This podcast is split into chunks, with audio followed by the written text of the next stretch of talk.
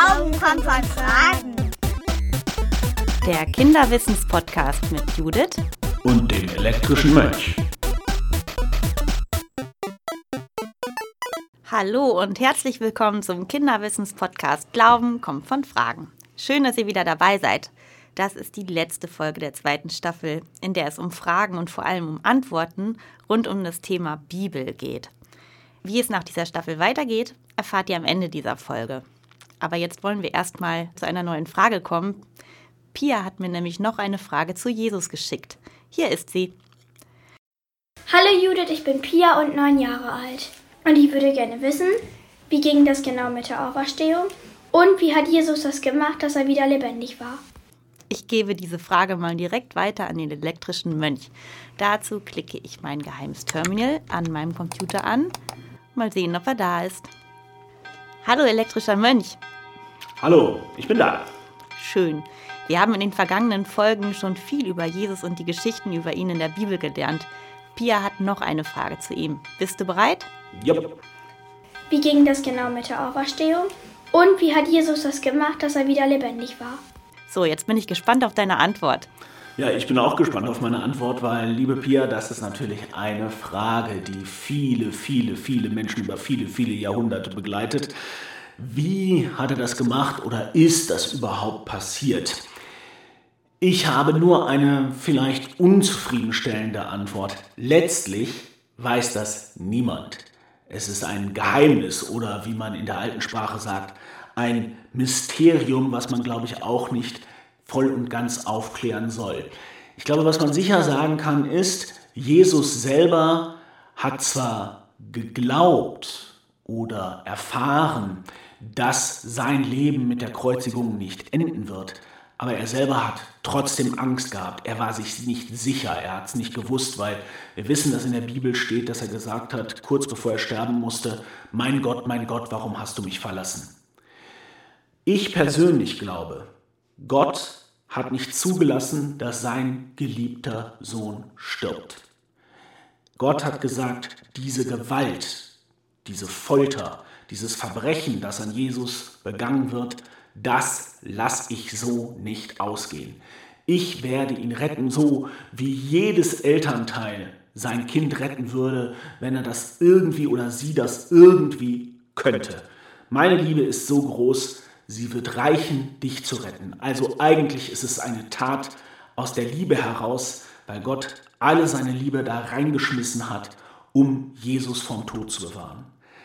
Ich glaube aber auch, dass diese Dinge so passiert sind, wie sie passiert sind, damit wir alle am Beispiel von Jesus sehen, was Gott für seine geliebten Kinder tut.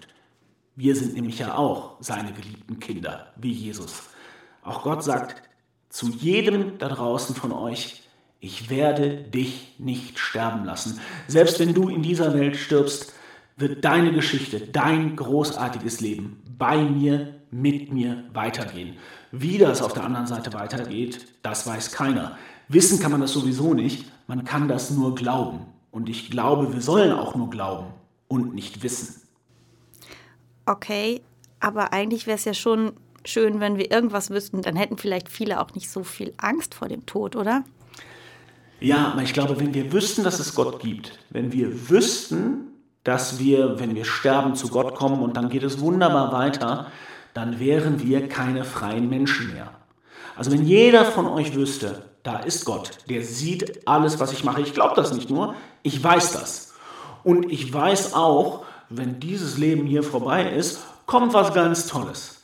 Was würde das mit unserem Leben machen? Das würde uns total verändern. Wir wären nicht mehr frei, uns zu entscheiden, auch mal vielleicht was Schlechtes zu machen.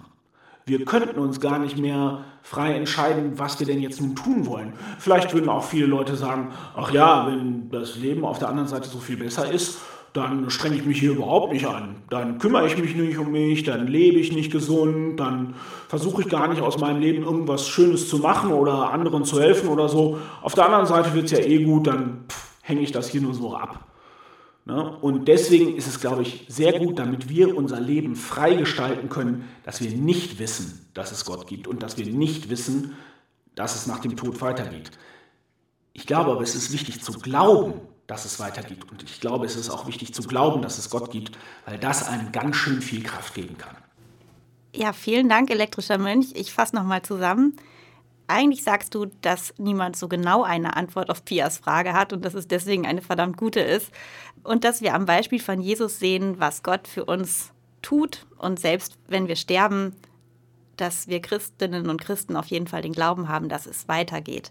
Und vielleicht ist es auch ganz gut, dass wir nicht genau wissen, wie es weitergeht und dass wir nicht alles immer genau wissen, damit wir das Beste aus unserem Leben machen und dass uns der Glauben dazu die Kraft gibt. Auf jeden Fall können wir jetzt noch mal über ein paar Dinge anders denken. Danke elektrischer Mönch. Das war heute, wie ich ja schon angekündigt habe, die letzte Folge unserer Staffel zum Thema Bibel.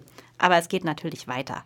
Ich sammle bis zur nächsten Staffel wieder eure Fragen und dann entscheidet sich auch, zu welchem Thema die kommende Staffel online geht. Und jetzt seid ihr gefragt. Schickt mir eure Fragen, egal ob zur Kirche, zum Thema Beten, zu bestimmten christlichen Festen oder Traditionen, zu Heiligen oder zu Gott und der Welt. Ihr könnt mir natürlich auch noch mehr Fragen zur Bibel schicken.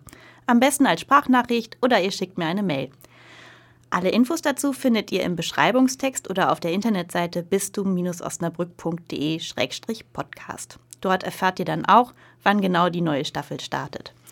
Und bis die startet, lege ich euch nochmal die Internetseite reliki.de ans Herz. Dort gibt es ganz viele Antworten auf andere spannende Fragen und ihr könnt dort auch Wimmelbilder spielen. Es gibt Videos und Quizze.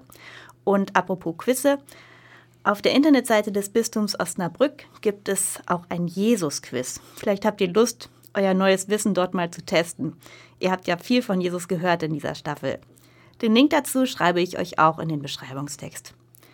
Schön, dass ihr dabei wart. Ich warte jetzt ganz gespannt auf eure Fragen. Bis bald und bleibt neugierig, denn Glauben kommt von Fragen. Glauben kommt von Fragen.